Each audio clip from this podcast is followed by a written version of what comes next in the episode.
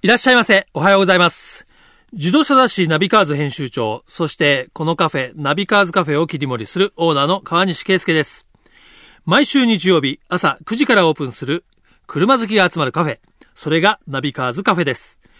当店は自動車雑誌ナビカーズとスイスの腕時計ブランドクストスとのコラボレーションにより自動車、ドライブ情報を中心にお届けしていきます。そして当店を切り盛りするもう一人のスタッフをご紹介しましょう。ナビカーズカフェ看板娘の小田千穂です。おはようございおます。はようございます。ねえ、寒い。本当このですね前ももうあんなに雪が降るとは。まさかの大雪でしたよね。ねえ、いやいや、2月が寒くて、まあこれを乗り越えれば、春が来るかなと思って、そうですねやっているけど、ね、バレンタインでも終わ本当ですね、無事に。り、ね、えー僕も、ちほちゃんから、世話チョコといそううです世話おチョ世コ話になった方に送る世話チョコ、知らなかったけど、はい。今年初めて世話チョコもいただきまして、はいね、えー、ちほちゃんのバレンタインでどうでした私は、まあ、世話チョコを渡し、父にも渡し、終了 みたいな。特に何のエピソードも本命なしでなしで。まあねはいまあ、こんなもんですよ。 いやいや、そろそろもうちょっとね、本気出さないとまずいよ。まあ、まだ若いけどさ。でもちょっと、若いうちはまだまだ短いからね。そうですね。じゃあ、2、3年経ったら頑張りましょ うかね。遅い遅い遅 い。まあね。まあいいです。それはそれで、はえいープライベートはプライベートでね、えーこのカフェの仕事をしっかりやってもらえれば、まあいいかなというふうに思ってますが、えーこのナビカーズカフェ引き続き頑張っていきましょう。はい。といったところで、毎週日曜日の朝9時にオープンする、クストスプレゼンツナビカーズカフェ。オーナーの川西圭介と、看板娘、小田千穂の二人でお送りします。よろしくお願いします。自動車雑誌ナビカーズ編集長、そしてこのカフェ、ナビカーズカフェを切り盛りするオーナーの川西圭介です。看板娘、小田千穂です。今週、ナビカーズカフェに来ていただいたお客様は、ラリードライバーの三橋淳さんです。いらっしゃいませ。おはようございます。どうもおはようございおはよまうごす。ざいます。えー、ナビカーズカフェ。はいえー素敵な喫茶店でございまして。そうですよね。ええまあ、カフェって書いてあるんでね、お酒出るのかなとちょっと一瞬思ったんですけ ど。い やう、ちこっち出てないね、ですねもおう酒こね、コーヒーとはい紅茶とえソフトドリンクではいやっておりますが、え、今日はようこそいらっしゃいました。ああ、じゃあ、あの、エスプレッソでもなんかいただけますかね。そうですね、エちょっスプと。レッソを入れてきえますね。え濃いめのやつをちょっはいと、はいえー朝からカチッと目を覚ましていきたいと思いますが、はい、ね、ご紹介した三橋淳さん、もちろんはい車好きの方はですね、えーもう必ずやお名前、えー知ってると思いますいやがそう、でもないと思いますけどね。はいそうですかそうでもないと思うんですが。改めてそのプロフィール、まあ、簡単にですがご紹介させていただきますと、えー最初は、えー二輪のライダーとして2001年から、えーパリダカーラリーに、えー参戦してはい3年連続完走されて、はいえーそれから四輪の方に転向されまして、はいえー2004年から四輪でパリダカーラリーに出場。はい最初は、えー日産のはいドライバーとして、えー出場されて、その後、えー2007年から、はいえトヨタの、えードライバーとして参戦しまして、なんと、市販車部門でこれまで4回はい優勝されているという、もうはい日本のね、トップラリードライバーでありますが、星ですね。でね、三橋さんにまたね、かっこいいんですよ。イケメンなんですよ。そうですね。まあね、ラジオで見えませんからいね。やいやいやいやいやい まあそれや、だけだ言かっていただら、いて。だから言ってるんですけども、背が高くてね、がっちりしてい て、はいもうちょっとね、俳優さんというかですね、そうい本う当ルでックスすなのでね、。バイクも似合いそうなそう、感じ女です、性ファンがね、きっと多い。いんだと思うんですけども、はいもう最新のトピックですね、今年はい。の、えーダカールラリーで、はいえー優勝ということで、おうですねめでとうございます。あありがとうございます。えーこれは、えっ、と、何年かぶりに。そうですね、3年ぶりになるんですよね。で、ちょっと、この2年間ね、ちょっと優勝から遠のいてたので、あの、まあ本当に、まあ僕よりも、こう、周りの皆さんがね、すごい喜んでくれて、まあよかったね、よかったねっていう、本当心からこう、あの、お祝いの言葉をいただいて、まあよかったなと思うのと同時に、その前までね、実はあの、連覇してたんですけど、はいまあその時よりも、あの、反応がいいもんで、ちょっとたまに負けてみるのもいいもんかなと、ちょっ と今。連続で優勝してたら当たり前になっちゃうから。はい。はいねえ、でも、ね、今、でもそれこそソチオリンピックもね、そうですね開催してますけど、やっぱり狙って優勝するっていうのは、はいやっぱ大変じゃないですか。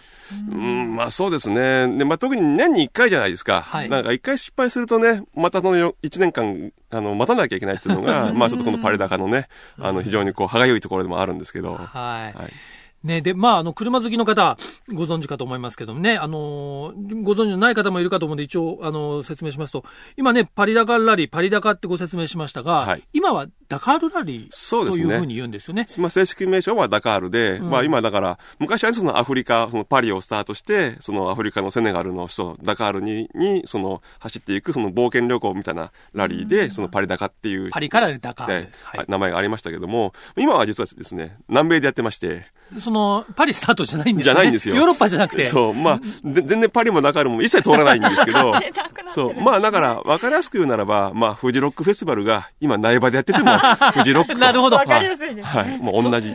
その、一つの名称のね、象徴としてはいダカールというのを残しているという。そうですね。でだから今、アルゼンチン、今年はアルゼンチンとボリビアと、まあ、チリを通りまして、うんだいたい9000キロ、 9000キロ。はい、2週間で走るっていう感じですね。なるほど。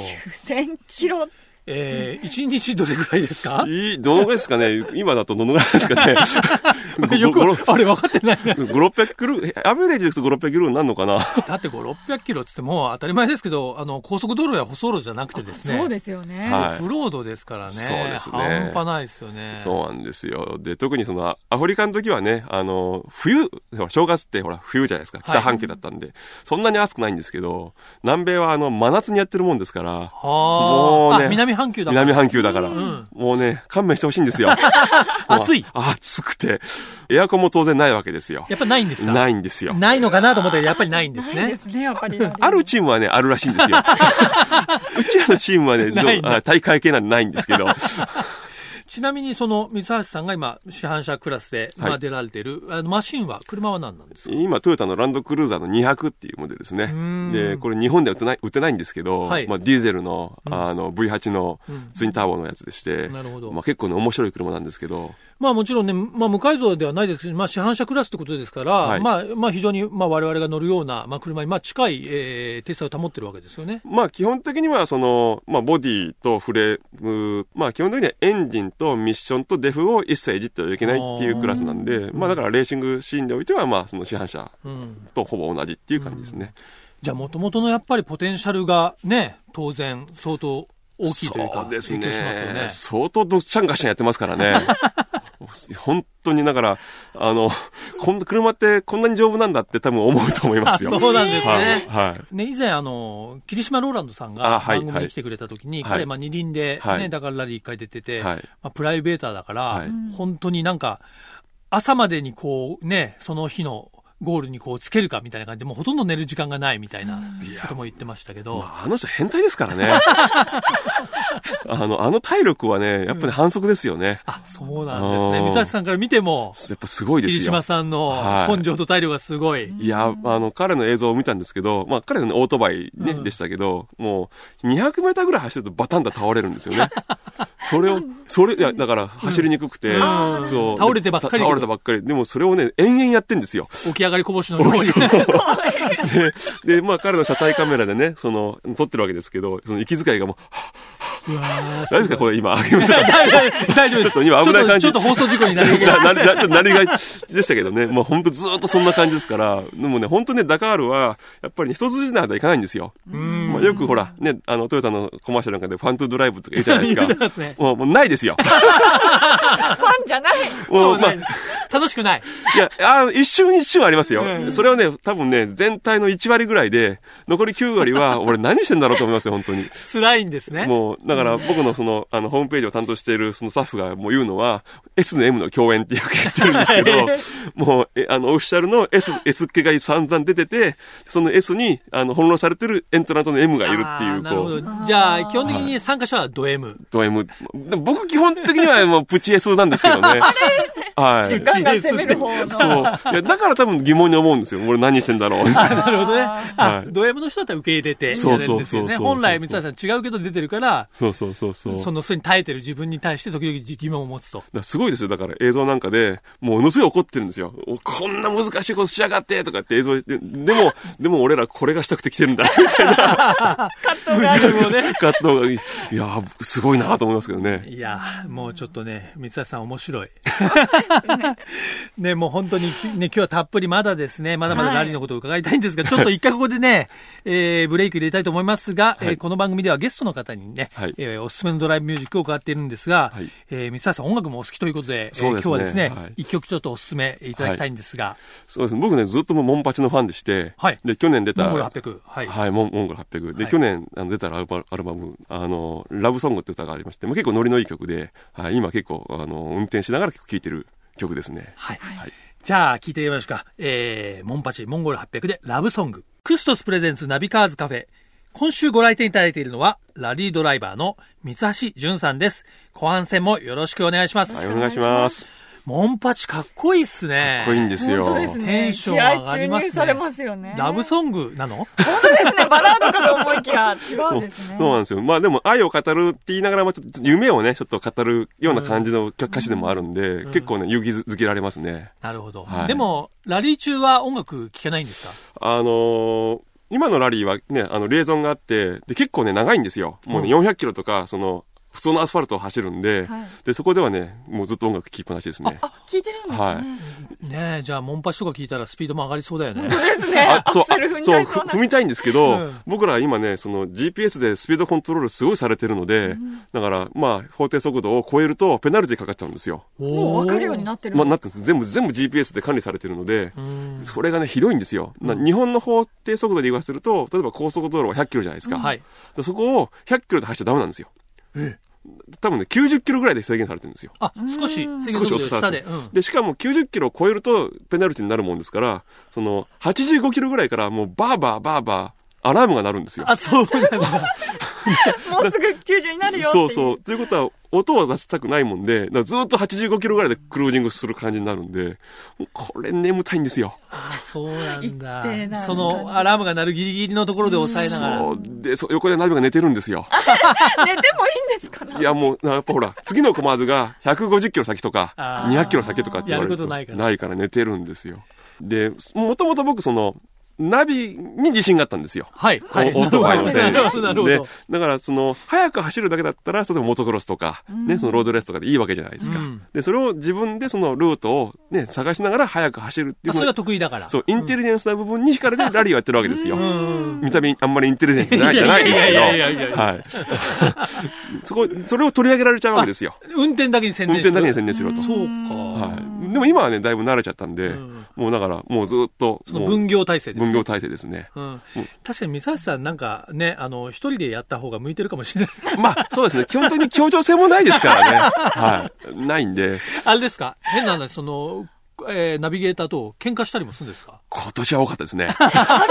すごいです。まあ、基本的にはその、おお互いにベストを尽くそうという、ね、気持ちがあるんですけど、やっぱ方法論がね、食い違うことがあるわけじゃないですか。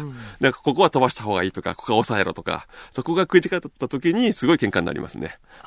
なるほど、はいはいそういうのはでも事前にその作戦として決まってるわけですよね、ある程度は。いや、まあ、あとその、まあ基本的には走り方のペースっていうのは、まあ、お互いにこう、あの、ディスカッションしてるんですけど、例えばほら、前に遅い車がいてあー、で、埃が被ってると。現場現場で、ね。そう。で、僕が抜きたい。ここに、いや、ここにいろ、みたいな話で喧嘩になるわけですよ。ね、でもほ埃の中にいた方が危ないじゃないか、つってうんで、これ最終日なんですよ。でもう、だから、う遅い車の後ろにいても勝てるわあ、けで優すよ。そ勝うできるとあーそう。だから彼はもうそこで、それでいいわけですよ。なる安全安全策安全策で。で、僕としてはもう、こいつを目の前から排除したいわけですよ。もううざったいか なら。るほ どもうそこで大喧嘩ですよ。もう大喧嘩。それ結果どっちの、いや、もうそれで、分かった、分かった。もう、じゃあ、ゆっくり走る。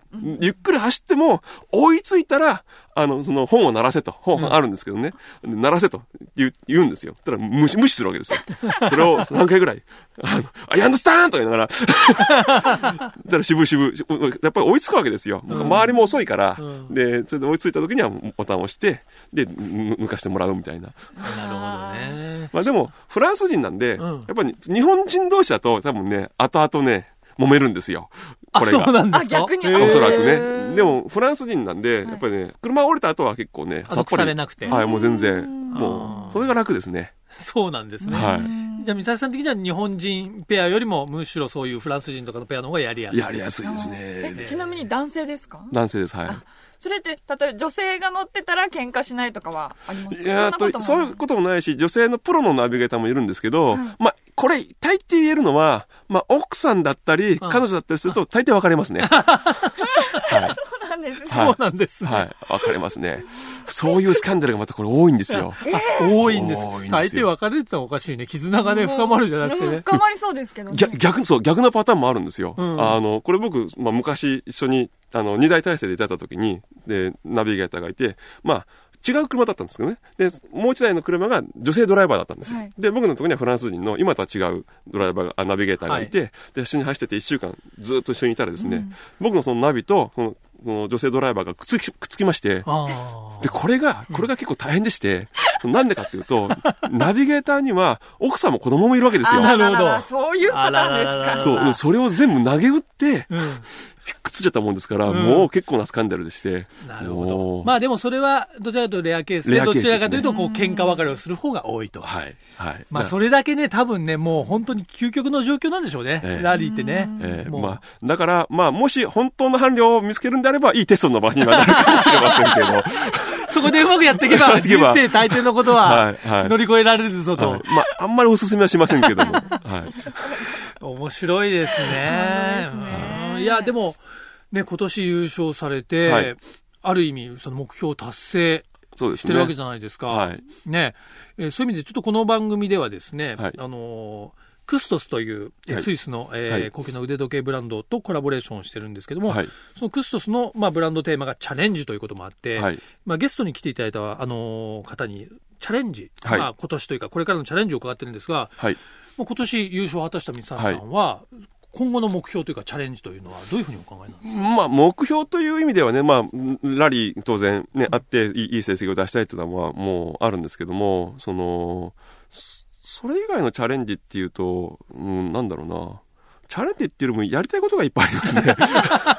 あるんですかやりたいこと例えばうんとりあえず今、あのーひ東日本の、その、日本半周の旅にちょっと出たいなと思ってたりとかへですーね。あーやっぱ冒険好きなんですいね。や、あの、2009年に僕ね、西日本のね、日本半周はね、したんですよ。はい、さは3週間かけて、うんでもその半分残ってるんでちょっとその半分をちょっとやりたいなとい、思ってなるほど、はい車好きですねやっぱり好きですね電車ダメですね だなるほどから電車で動くと遅刻するんですよ、あそうなんですそうなんです。はい車で動いた方が結構ね時間通りあに時間通りに時間通りにいや今日ねちょっと三沢さんにねお話をでも聞ききれなかったですね本当ですもうね。本当になんかね、多足り分ないですよ、ねお話をもしたら持ってる人たちの、まだね、10分の1ぐらいしか開けてないような気がする。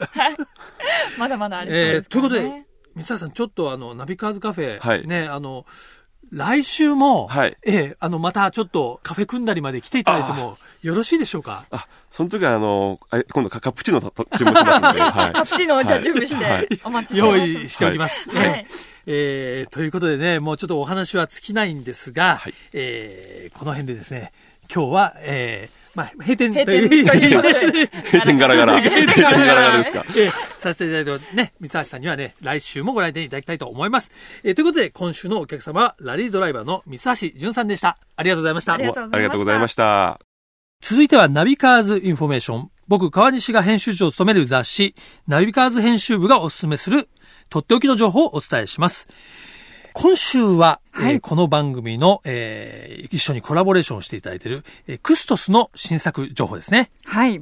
1月にスイスのジュネーブで開催されたフランク・ミュラー・ウォッチランドグループが主催する時計の展示会 WPHH でクストスの新作が発表されました。はい。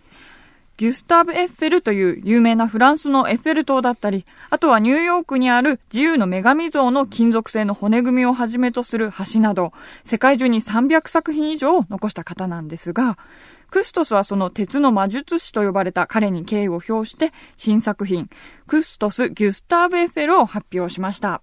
その風貌は偉大なギュスターブ・エッフェルにまつわる技術と美の記憶を表現しています。はい。ね、こちら、あの、クストスのホームページの方に写真が上がっていますけども、はい。この時計自体、まあ、殿型って言われるね、四角いこのケースなんですけども、はいその周りに、あの、建築物の、そのはい造形が彫り込まれていて、もう神々しい感じですよねねえ豪華というのか、単純に豪華というより、なんか非常にアーティスティックなね、はい。あの、時計になっていてですね、まあこれ、相当ね、まあ値段も、えー、高いんじゃないのかなと思いますが、まあは価い格はね、まだ未定ということなんですけども、はい。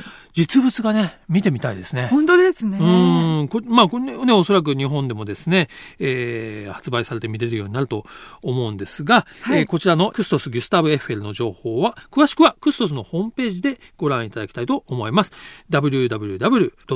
www.kustos.jp でご覧ください。はいクストスプレゼンツナビカーズカフェ、オーナーの川西圭介と、看板娘、小田千穂でお送りしてきました。はい、今日はね、ラリードライバーの三橋さんに遊びに来ていただきましたが、お話、面白かった面白いね。ですね。ねえまさかあんな方だとはっていう。 でもね、はいなんかすごく、その、やっぱレースって、まあもちろんすごい世界だし、我々手は届かないんだけど、あえてお話しさせてもらうと、なんかすごく身近に感じられるというかね。そうですね。親近感湧いちゃいますようんね。やっぱ戦ってる人もね、まあ我々と同じじゃないけど、うん本当に人だし、結構ぶ、裏、裏話とかね、ぶっちゃけてきていろいろあるんだなっていうのがそうですね、えー分かって。でも、三橋さんはね、僕もあの、ドライバーの方何人か知ってますけど、まあ特別ですね。あれだけ お話が面白いのは。そうですね。そう、ということでね、水橋さんには来週もこのナビカーズカフェにね、遊びに来ていただく約束をしたので、はいぜひ今日ね、聞いて、えー、ラリーね、水橋さんに興味持った方は、また来週も引き続き、えー聞いていただきたいというふうに思います。はい。そしてこちら、ナビカーズカフェへのご意見も皆様からお待ちしています。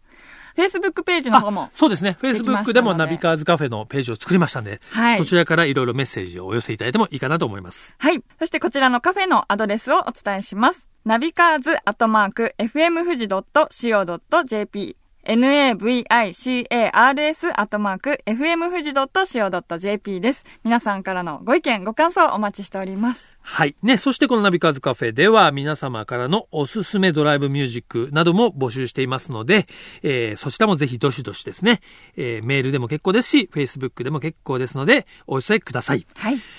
毎週日曜日朝9時からオープンする車好きが集まるカフェ、ナビカーズカフェ。また来週です。お車を運転中の皆さん、安全運転で素敵な日曜日をお過ごしください。クストスプレゼンツナビカーズカフェ、オーナーの川西圭介と、看板娘、小田千穂でした。それでは皆さん楽しいドライブを来週もご来店お待ちしております。